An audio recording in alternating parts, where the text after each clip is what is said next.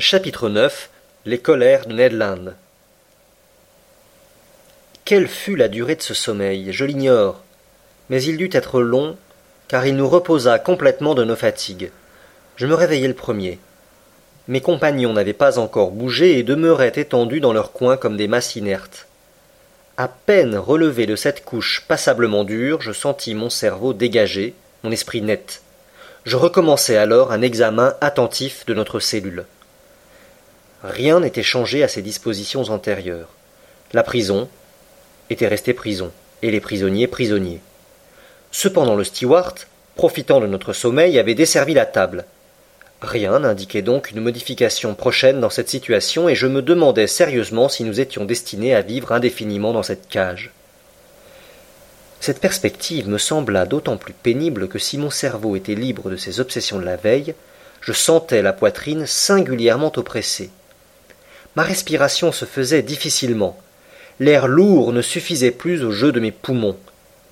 Bien que la cellule fût vaste, il était évident que nous avions consommé en grande partie l'oxygène qu'elle contenait.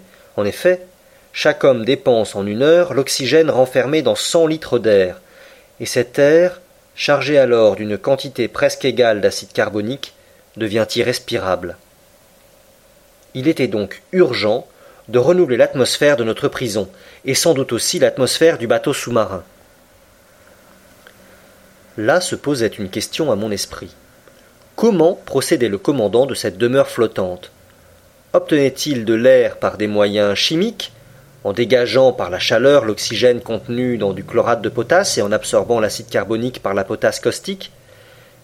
Dans ce cas, il devait avoir conservé quelques relations avec les continents afin de se procurer les matières nécessaires à cette opération. Se bornait-il seulement à emmagasiner l'air sous de hautes pressions dans des réservoirs, puis à le répandre suivant les besoins de son équipage? Peut-être. Ou procédé plus commode, plus économique et par conséquent plus probable, se contentait-il de revenir respirer à la surface des eaux comme un cétacé et de renouveler pour vingt-quatre heures sa provision d'atmosphère? Quoi qu'il en soit, et quelle que fût sa méthode, il me paraissait prudent de l'employer sans retard. En effet, j'étais déjà réduit à multiplier mes inspirations pour extraire de cette cellule le peu d'oxygène qu'elle renfermait, quand soudain je fus rafraîchi par un courant d'air pur et tout parfumé d'émanations salines. C'était bien la brise de mer, vivifiante et chargée d'iode. J'ouvris largement la bouche, et mes poumons se saturèrent de fraîches molécules. En même temps, je sentis un balancement, un roulis de médiocre amplitude mais parfaitement déterminable. Le bateau, le monstre de tôle venait évidemment de remonter à la surface de l'océan pour y respirer à la façon des baleines. Le mode de ventilation du navire était donc parfaitement reconnu. Lorsque j'eus absorbé cet air pur à pleine poitrine, je cherchai le conduit, l'aérifère si l'on veut, qui laissait arriver jusqu'à nous ce bienfaisant effluve, et je ne tardai pas à le trouver. Au-dessus de la porte s'ouvrait un trou d'aérage laissant passer une fraîche colonne d'air, qui renouvelait ainsi l'atmosphère appauvrie de la cellule. J'en étais là de mes observations, quand Ned et Conseil s'éveillèrent presque en même temps, sous l'influence de cette aération revivifiante. Ils se frottèrent les yeux, se détirèrent les bras et furent sur pied en un instant.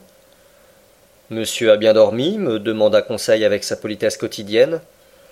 Fort bien, mon brave garçon, répondis-je. Et vous, maître Ned Land? Profondément, monsieur le professeur. Mais je ne sais si je me trompe. Il me semble que je respire comme une brise de mer. Un marin pouvait s'y méprendre, et je racontai au Canadien ce qui s'était passé pendant son sommeil. Bon, dit-il. Cela explique parfaitement ces mugissements que nous entendions lorsque le prétendu narval se trouvait en vue de l'Abraham Lincoln. Parfaitement, maître Land. C'était sa respiration. Seulement, monsieur Arnax, je n'ai aucune idée de l'heure qu'il est, à moins que ce ne soit l'heure du dîner. L'heure du dîner, mon digne harponneur? Dites au moins l'heure du déjeuner, car nous sommes certainement au lendemain d'hier. Ce qui démontre, répondit Conseil, que nous avons pris vingt-quatre heures de sommeil. C'est mon avis, répondis-je. Je ne vous contredis point, répliqua Ned Land. Mais dîner ou déjeuner, le steward sera le bienvenu, qu'il apporte l'un ou l'autre. L'un et l'autre, dit Conseil. Juste, répondit le Canadien. Nous avons droit à deux repas, et pour mon compte, je ferai honneur à tous les deux. Eh bien, Ned, attendons, répondis-je. Il est évident que ces inconnus n'ont pas l'intention de nous laisser mourir de faim, car dans ce cas le dîner d'hier soir n'aurait aucun sens. À moins qu'on ne nous engraisse, riposta Ned. Je proteste, répondis-je, nous ne sommes point tombés entre les mains de cannibales. Une fois n'est pas coutume, répondit sérieusement le Canadien. Qui sait si ces gens-là ne sont pas privés depuis longtemps de chair fraîche? Et dans ce cas, trois particuliers sains et bien constitués, comme monsieur le professeur, son domestique et moi. Chassez ces idées, maître Land, répondit je harponneur. Et surtout ne partez pas de là pour vous emporter contre nos hôtes, ce qui ne pourrait qu'aggraver la situation. En tout cas, dit le harponneur, j'ai une faim de tous les diables, et dîner ou déjeuner, le repas n'arrive guère. Maître Linde, répliquai-je, il faut se conformer au règlement de bord, et je suppose que notre estomac avance sur la cloche du maître coq. Eh bien, on le mettra à l'heure, répondit tranquillement Conseil. Je vous reconnais là, ami Conseil, riposta l'impatient Canadien. Vous usez peu votre bile et bon air, toujours calme. Vous seriez capable de dire vos grâces avant votre bénédicité et de mourir de faim plutôt que de vous plaindre. À quoi cela servirait-il? demanda Conseil. Mais cela servirait à se plaindre. C'est déjà quelque chose. Et si ces pirates je dis pirates par respect et pour ne pas contrarier monsieur le professeur qui défend les appeler cannibales. Si ces pirates se figurent qu'ils vont me garder dans cette cage où j'étouffe, sans apprendre de quels jurons j'assaisonne mes emportements, ils se trompent. Voyons, monsieur Aronnax, parlez franchement. Croyez-vous qu'ils nous tiennent longtemps dans cette boîte de fer? À dire vrai, je n'en sais pas plus long vous, Amiland. Mais enfin, que supposez-vous?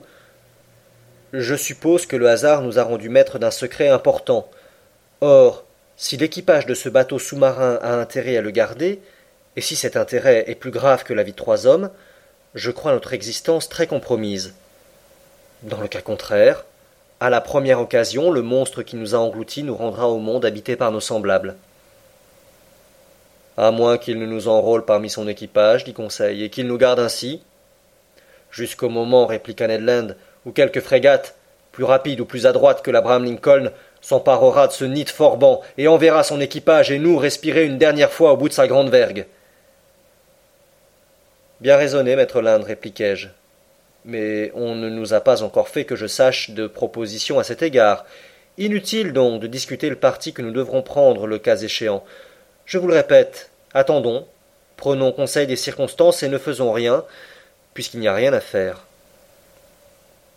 Au contraire, monsieur le professeur, répondit le harponneur qui n'en voulait pas démordre. Il faut faire quelque chose. Eh. Quoi donc, maître Linde Nous sauver. Se sauver d'une prison terrestre est souvent difficile, mais d'une prison sous-marine, cela me paraît absolument impraticable. Allons, ami Ned, demanda Conseil. Que répondez-vous à l'objection de monsieur? Je ne puis croire qu'un Américain soit jamais à bout de ressources. Le harponneur, visiblement embarrassé, se taisait. Une fuite, dans les conditions où le hasard nous avait jetés, était absolument impossible. Mais un Canadien est à demi français, et maître Ned Land le fit bien voir par sa réponse. Ainsi, monsieur Aronnax, reprit-il après quelques instants de réflexion, vous ne devinez pas ce que doivent faire des gens qui ne peuvent s'échapper de leur prison? Non, mon ami.